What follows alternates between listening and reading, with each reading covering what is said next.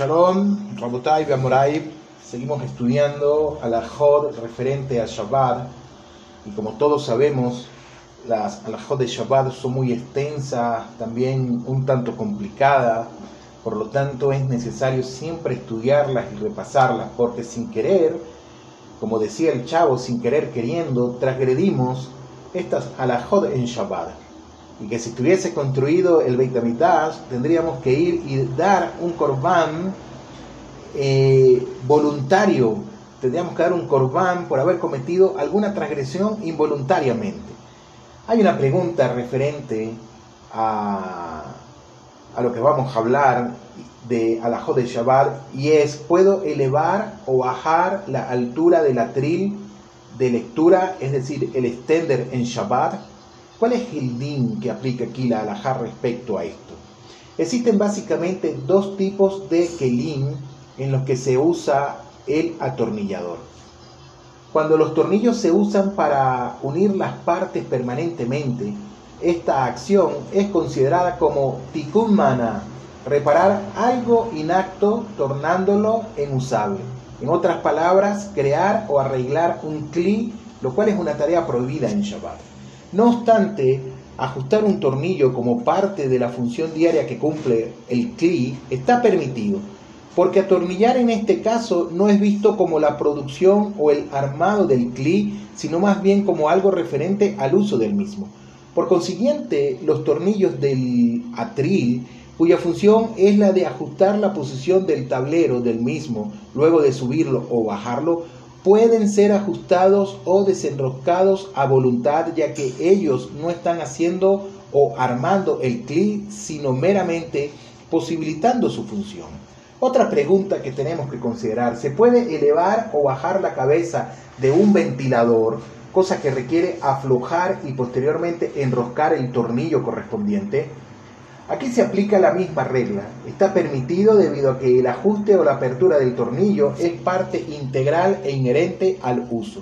Si por ejemplo la armadura frontal del ventilador o cualquier otra pieza hubiera caído, estaría prohibido insertar un tornillo y ajustarlo para fijarlo porque no se tenía la intención de que esa pieza se afloje como parte de su uso, por lo que recolocarla y reatornillarla entra en la categoría de tikkun.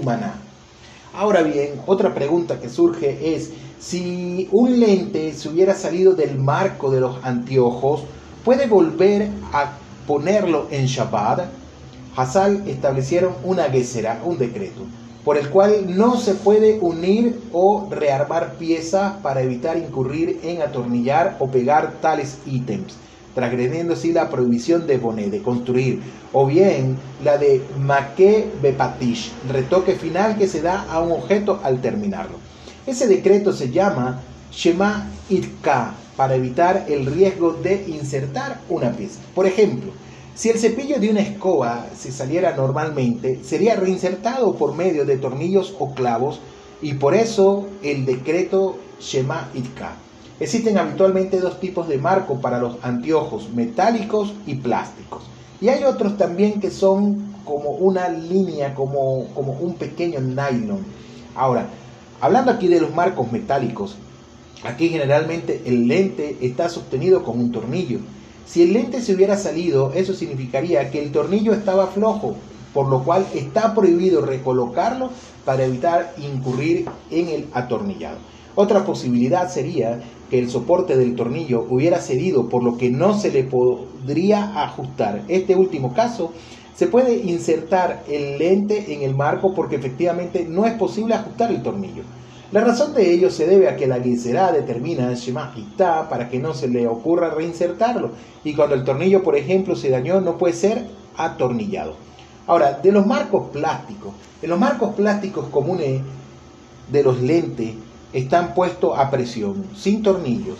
Es como ese nylon finito también que tienen, que están colocados a presión sin tornillo. Ahora, volverlos a poner como técnicamente corresponde, que es un trabajo de pericia y artesanía, está prohibido e implica violar una prohibición de oraita.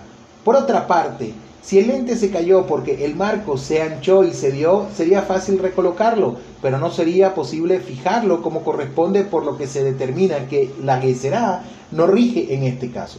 Cabe señalar que cabe consultar al RAV, a un RAV pertinente acerca de cómo conducirse en Shabbat, porque el límite que demarca lo prohibido de lo permitido es muy sensible. Tengan todos un feliz día, shalom, leitraor.